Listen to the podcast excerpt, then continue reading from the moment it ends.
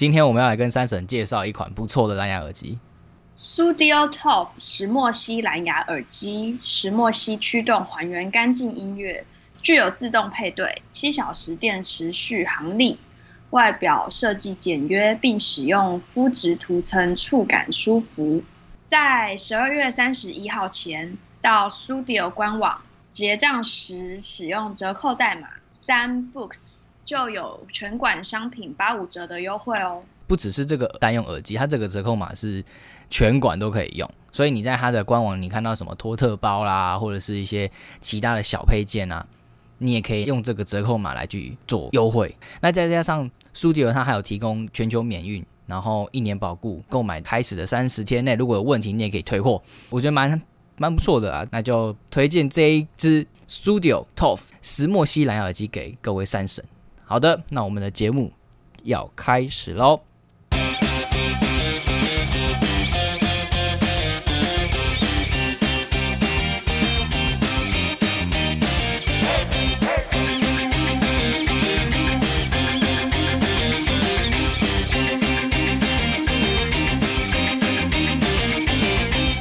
欢迎收听书店宝宝，我是小皮，我是店员。呃，最近的新闻占了各大新闻版面，然后每个知名的人物，不管是政治人物或者是网红啊，或者是我们同事，每一个人都在讨论的新闻，就是我们李前总统李登辉先生去世的那个消息。没错。对啊，你们应该也有，我们同事就是狂讨论，而且那你们的同事有你你身边的人。有什么反应吗？因为呃，消息曝光的那天好像我是休假的，所以周遭并没有同事。但是脸书啊，他们脸书之类的，公司的群组很快的就是在传这个消息，然后大家就是动作很快，有想到说可能可以帮他策划一个书展，所以帮他相关的选书就是集中在同样一个平台上，让读者们可以去透过书籍再去看他的相关著作，这样子。嗯，我我们不会在这个节目里面讨论政治，但是我们就分享一下李登辉先生他的相关的著作，包含了他自己写的以及其他人写他的一些书籍这样子。那目前最卖的著作就是《余生：我的生命之旅与台湾民主之路》，已经在博客来已经是排行榜第一了，集思榜第一。对，其实唉，有时候真的人就是这样，就是这个人离开了，他的书才会动。是真的，大家不知道为什么就会跟风的购买。对，就是很很难过的也是这一点啦。就是以往只要有任何的有名的作家，只要他有事情了，大家才会去想要买他的书，其实也是蛮难过的。好，除了刚刚讲的余生之外，呃，李登辉先生还有另外一本他的著作是《新台湾主张》，他在。呃，应该是二十年、十几二十年前有一个台湾主张，那在最近这几年又重新出版了他的新台湾主张。但是我记得这本新的新版这本好像卖的普普，没有到他前面那本《余生》还来得好。旧的那个应该是买不到了，因为太应该买不到了。对，然后因为《余生》应该比较像是他在讲他自己的故事，但是新台湾的主张可能就里面有一些政治理念跟他的。怎么推动民主改革的过程？所以以那个议题上来讲，可能余生会比较贴近大众一点。对啊，对啊。除了这两本比较新的他的著作之外，我们再来讲一下他延伸的，就是前一阵子有，就是二零二零年的那个一月的时候，在靠近总统大选的时候，Friday 影音有有上架那个一个影剧，就是国际桥牌社。哦，对，大家大家应该都有听过，但我还没看啦。因为之前五月的时候，公视好像有上映。国际桥牌社其实就是在有点像是，它是一个剧集哦，它不是电影哦，它不是电影，它是剧集，它就是电视剧。那国际桥牌社它的故事就是改编一九九零年到一九九四年我们台湾的那个时候的政治的局势，然后就是在描述就是戒严之后的一些政治的一些斗争。里面的登场的人物主要就是以黎清波这个角色。其实就是在指前总统李登辉先生，其他的角色像什么楚长青啊，然后什么陈木宽啦，其实楚长青就是宋楚瑜嘛。哦，哎，不是楚长青，不是宋楚瑜，楚长青是当时的行政院长郝柏村。哦，是郝柏村。对对，但是陈木宽就很明显就是陈水扁。哦，他就是把水改成木，然后把扁改成宽。真的哎，哎，前面是唐崇盛演的，对，又是唐崇盛演的，就是 宋楚瑜是钟楚玉，钟楚玉吗？对，钟楚玉就不太一样，其他人陈木宽好好笑哦。对吧？这个这个影剧就在讲当时的事情。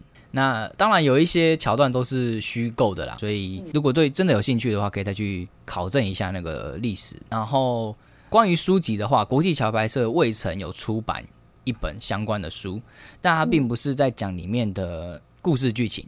未曾是请了作家、然后记者以及政治评论家，他们来去合作，去以这个国际桥牌社的这个主轴来去写关于台湾的历史的一些评论。不太是故事的剧情，因为剧情的话，大家就去看影剧啦。对啊，他就是从那个剧作为起点去讨论一些真实的历史，对，是是怎么样展开的？对对对对对对对，没错。那国际桥牌社，我不知道现在 Friday 应应该还看得到吧？应该还可以。对啊，而且听说他们要拍第二季，就是七月的时候已经开始在拍第二季了，就反应太好了。那店员们书可以先备着。对啊，先备着，不要退啊。对，先留着，先留着，不要不要太快退掉。那除了这这些是比较近期的书，就是比较出版日比较近的。其实，在更早之前，李前总统也有出版一些书籍，像是《见证台湾》《蒋经国总统与我》，也是他写的，可能是比较偏在讲蒋经国的事情。除此之外，他还有《最高领导者的条件》。二十一世纪台湾要到哪里去？这一些都是他以前的书籍，可是这个都已经十十年前左右的书了啦，就可能在各大的书店会比较难找到。有兴趣的话，可以去旧书店来看一看，有来翻一翻这样子。而且好像之后，呃，也会开始出版他的其他的书。在八月十九号的时候，前卫有要出版他的李登辉访日秘闻。哦，对，不不过不是李登辉写的。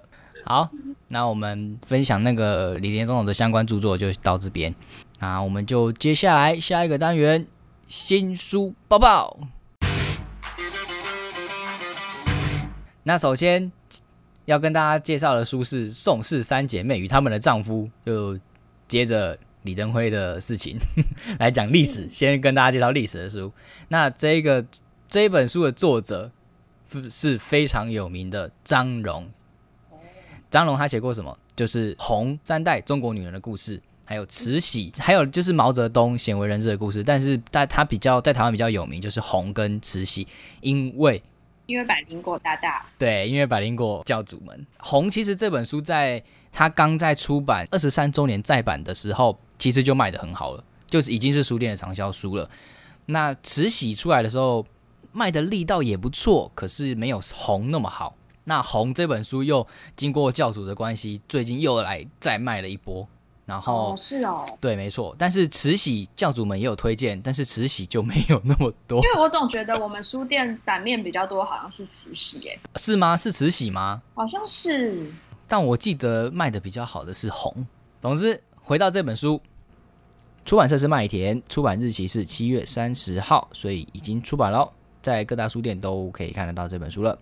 那张荣呢？他写历史书，他会秉持着“秉笔直书”四个字，还有言必有据，就是他只要写这种历史书跟传记，那他就一定会去做非常详细的考证。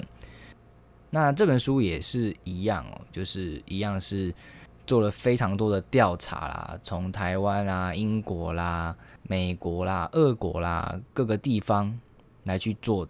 调查，然后去采访了宋家、蒋家、孙家、孔家这这几家的亲戚，就是要给读者就是非常完善的，让读者能够非常了解宋家三姐妹她们身上发生的事情。其实这本书就会让我想到那个大河剧有一个江公主们的战国，那她们三姐妹。也是各有不同的命运。那我们宋氏的三姐妹一样也是有不同的命运。首先，大姐呢，宋霭龄，她是嫁给了孔祥熙。孔祥熙呢，他是孔子的第七十五代孙子，曾经在一九三八年到一九三九年有担任过中华民国第六任的行政院院长。那他的续任，他的继任的行政院长就是蒋中正。那宋霭龄就是嫁给了孔祥熙，二姐就更厉害了。宋庆龄，她曾经是孙中山的秘书，那之后嫁给了孙中山，她是孙中山的第二任的妻子，那也可以说是中华人民共和国的缔造者之一。她曾经担任中华人民共和国的国家副主席，代理国家主席。她是在国共内战时期呢，他是坚持孙中山的。联俄融共的政策，反对中国国民党清党。当时清党就在围剿那些共产党的那个时候。那因为之后抗战爆发，就是就是抗日战争爆发，他就是非常就是支持要国共合作，先攘外这样子。他的一生也是非常的波折曲折啊。那第三位宋氏三姐妹的小妹，只要是台湾的孩子，在小时候应该都知道她。她就是蒋中正的老婆宋美龄，称人称三姐妹最有魅力的一位。那这边我就不再多说了。你看这里就跟江公主们的战国一样，就是她们三姐妹的那个命运其实也很类似。江公主们的战国这一部大合剧啊，主要的三姐妹就是江、茶茶跟阿初。江是妖女，妖女嫁给了德川秀忠，也就是德川家康那边的人。茶茶是大姐，她嫁给了丰臣秀吉当侧室，那也是丰臣秀赖的妈妈。阿初呢，她嫁给了吉金高次，江跟茶茶后来也变成了敌对的势力，就是应该一个在德川家康那边，一个在丰臣秀吉那边，后来就官员之战这样打起来。那阿初就一直有点像是在中间这种感觉。那宋氏三姐妹的人生也好像也很类似诶，就是。大姐比较像是在中间的感觉，好像就有传闻就说，只要有什么纠纷，孔家啦、孙家啦、宋家啦、蒋家这这四家，假如什么纠纷，只要大姐出面就可以调停。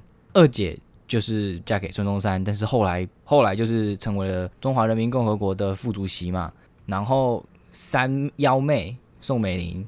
后来就是跟蒋中正来到了台湾，就很类似。就是我看到他们三姐妹，就会想到将公主们的战果，该不会就是他们转身之类的吧？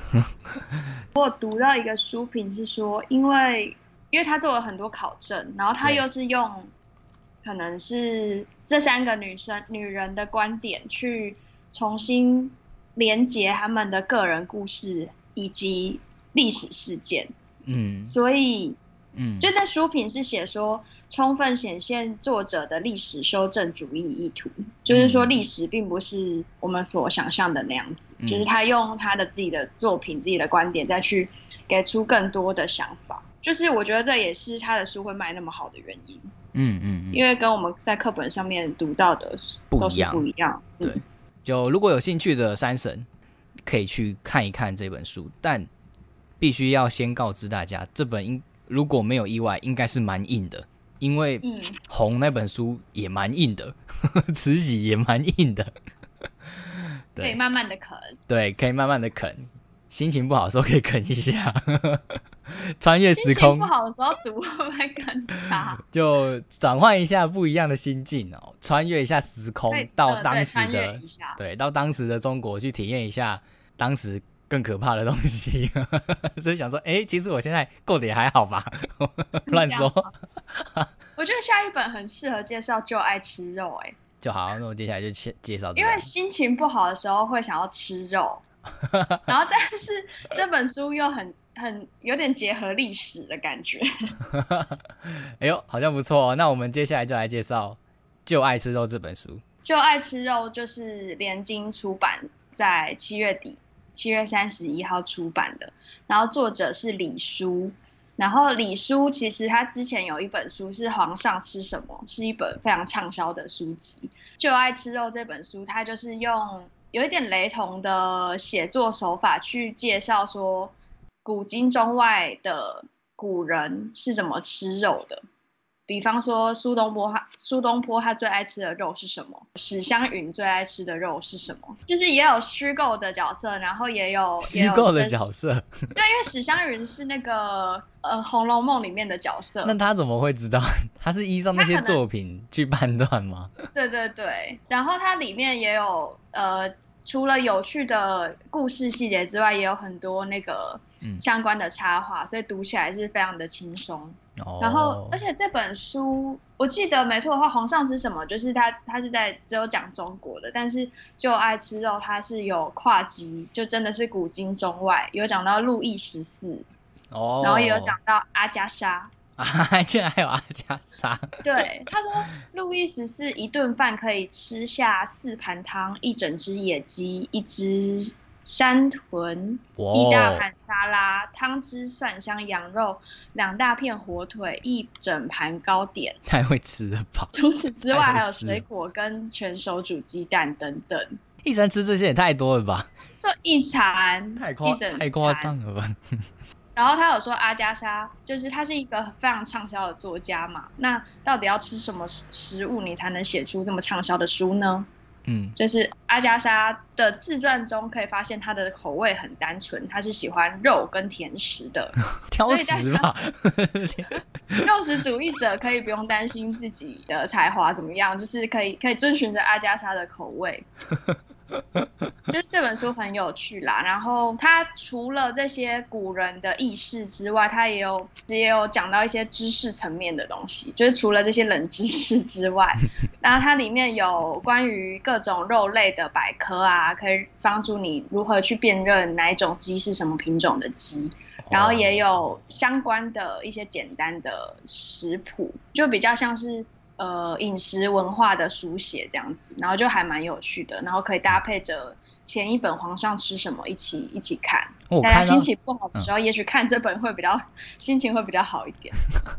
看一看肚子就饿了，就想要去吃东西了。好，那最后要跟大家介绍的这本书叫做《我不想当英雄：消防员生死前线的心碎告白》，它的作者是吴永焕。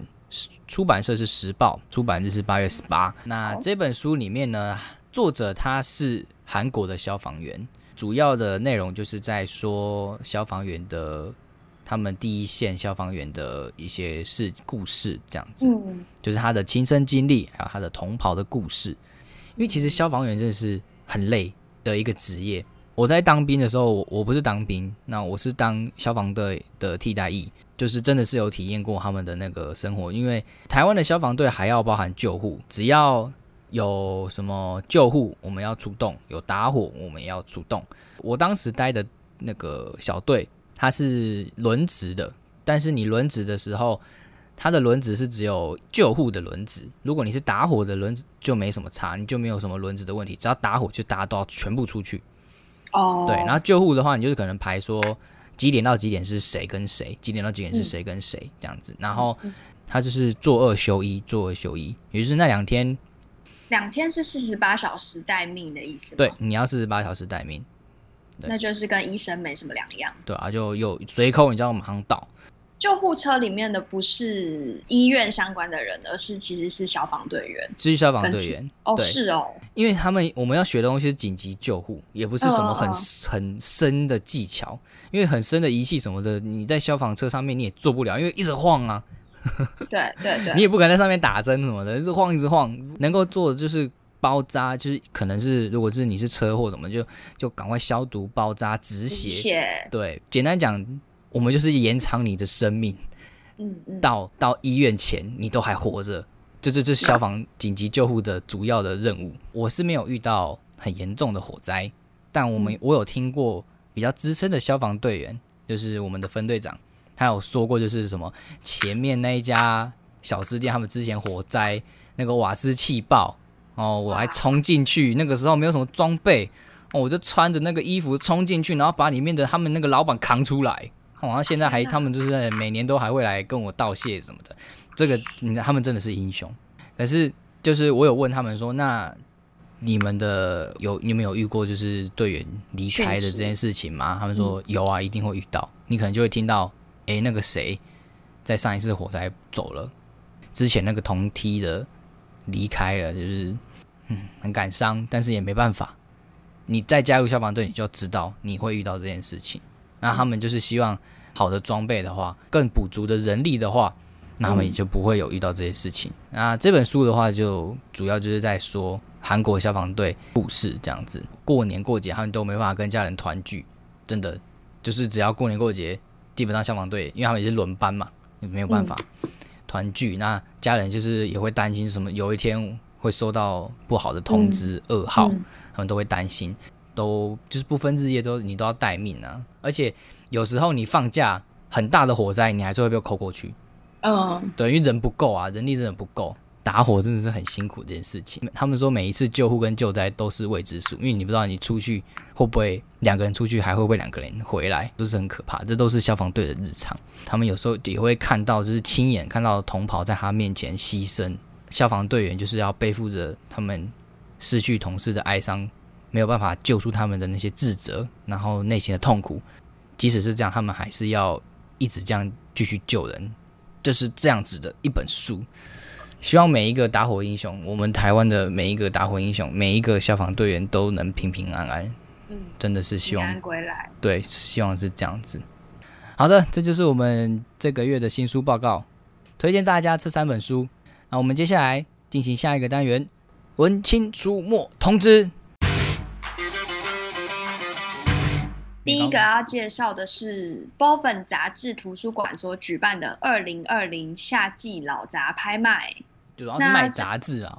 对这个活动，因为 Bowen 他们就是在台北，所以这个活动是在台北。那拍卖期间其实只从七月三十一开始，一直到只有到八月九号而已。那拍卖的时间就是每一天的早上十点到晚上九点。因为 Bowen 图书馆它是一个会进很多杂志，然后你可以进。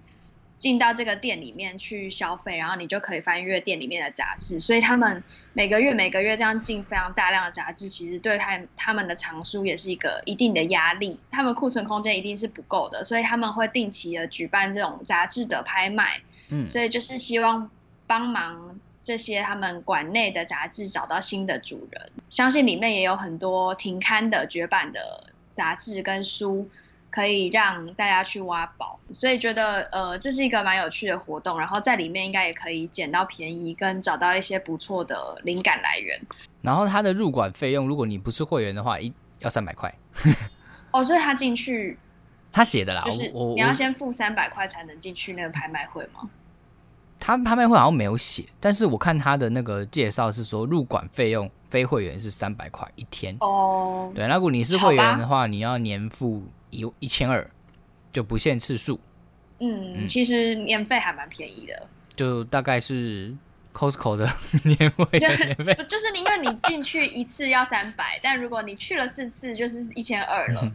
对，好，我们接下来下一个，那第二个要跟大家介绍的是卖不出卖不出去的书豆点展，我觉得蛮有趣的。哦，这个是 Room 的，我没有去过这间书店啦。我也是一直很想去，但还没去。对，然后他他的那个他的那个宣传的 banner 很有趣，他他的副标写这本书已经超过一点四六九天没有卖出去，应该是一千四百六十九天。对，应该是一千一千多天，我觉得很好，很好笑。他的展先跟大家讲一下他的展期，展期是八月一号到八月三十一号，每天的中午十二点到晚上八点，你都可以去 Moon Bookshop 来去看他们的这个展。那这个展是什么呢？我们书店店员假如选错书了，卖不出去，啊，就会堆嘛，堆积如山，书满为患。陈列的书架通常或者是我们黄金的位置，通常都是会卖的书，其实就是会卖。但是如果不会卖的，其实你要说那些书不好吗？也不能这样说，它可能只是某一些缘分味道，不是它的时代，它刚好就没卖掉。他就说，那那些冷门书就一直都只能待在角落吗？那卖不出去的书怎么办呢？那他就想说，那我办一个书展，就是卖不出去的书展。他还是他这个书展是精选五十本他觉得注定卖不出去的书，哎，对。然后说堪称反指标。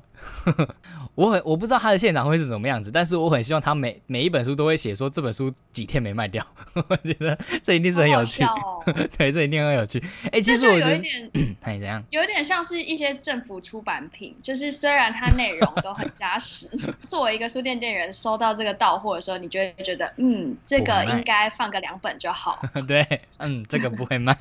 对，那，其实我觉得我平常的书店也可以做这个展诶，可以标一下说这本书已经几天没卖出去了。我觉得这应该可是这样出版社跟那编辑会不会很难过？